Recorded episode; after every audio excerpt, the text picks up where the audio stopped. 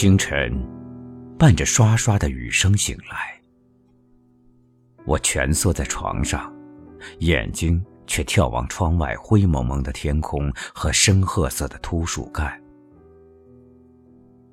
尽管屋里依然是冬天那一种暖暖的、干燥的热气，但我可以预感，房间外边已是早春湿湿润润的气息了。迅速起床，推开阳台上的窗户。果然，一股湿淋淋的、由土地呼出来的雨水的味道沁入干燥的肺腑。我感到，所有沉睡一冬的小虫子，肯定都会在这个雨雾蒙蒙的清晨睁开眼睛。阳台上的龟背竹又长出了嫩绿的新芽儿。回想起来，已经很久没有感受到这种浑然一体的凝和气息了。甚至已经几年没有看见早春时节街道两旁满眼的树木是如何抽叶儿发芽的了。一直以来，城市的噪音、人群的纷争以及四面八方潮水般涌来的压力，使我对身边这些安宁的事物几乎视而不见。不知是这一场春雨，还是什么莫名的奇怪的引力，这会儿。我终于重新看见了他们，一时间竟恍若隔世，惊叹自己何以多时以来浑然不知呢？其实，此时天地万物的安静之感，首先源自内心的安宁。这几天，我感到一股奇妙的无声的力量在内心里生长。它们先是一团模糊不清的东西，进而渐渐成型，然后它们成为一股清晰而强有力的存在。那，是一团沉默的声音。它们一点一点侵蚀、覆盖了我身体里边的那些嘈杂，然后一直涌到我的唇边，涌到我的指尖上来。我清晰的听到了它们。于是，我的唇边和指尖都挂满了丰沛的语言。我无需说话，无需表达，但是，如果你的内心同我此刻一样，你就会听到他们。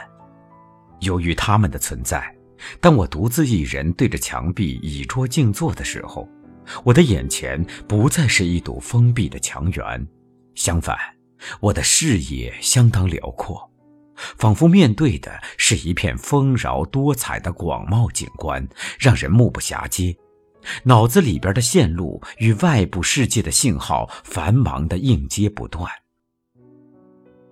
而当我置身于众多的人群里，却又如同独处一室，仿佛四周空空荡荡，什么都不复存在。来自身体内部的声音密集的布满我的双眼。这感觉的确相当奇妙，但外人却难以察觉。它似乎是一种回家了的感觉，也似乎是复苏了的感觉。以前很多时候，人在外面，在茫茫的人群里，嘴和脚是动着的，但是，我可以肯定，心脏和血液几乎是静止的。而此刻，尽管肢体一动不动。但心脏和血液却都活了起来，多么好啊！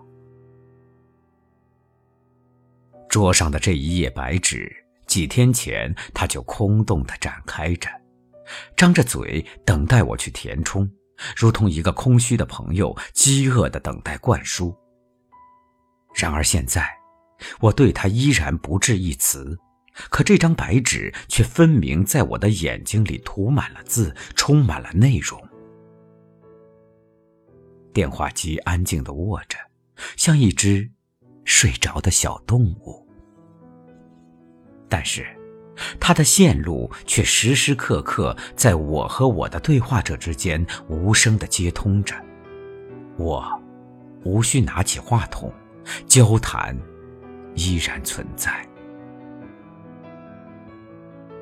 太一的弥撒曲远远的、徐徐的飘来。其实我并没有打开音响，那声音的按钮潜藏在我的脑中，只需一听，那乐声便从我的脚尖升起。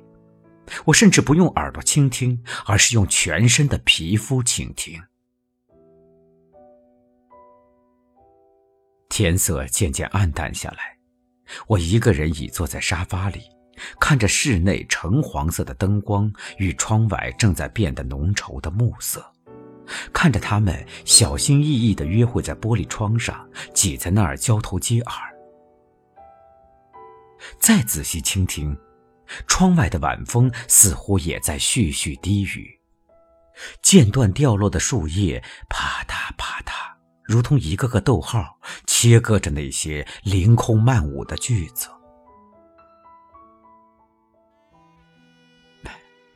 你肯定有过这样的感觉，这种时刻。所有的嘈杂纷争、抑郁怨愤，甚至心比天高的欲望，全都悄然褪去了。宁和、富足，甚至安详，便会从你的心底盈盈升起。我正好从那镜子看到一个人。在一个走不出来的房间，他的脸在烟雾之中朦胧地浮现着，飘白的记忆，飘动的窗帘。这世界永不会改变，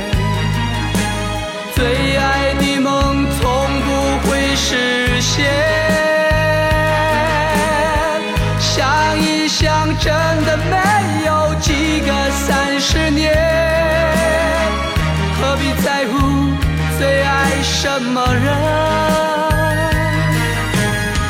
看一看自己那张风霜后的脸，到底值得谁来思念？我从他眼中找到。故事的起点，却忘了走到现在要几年。不知谁把爱情装在他的空酒瓶里，不小心绊倒，他醉了多少年。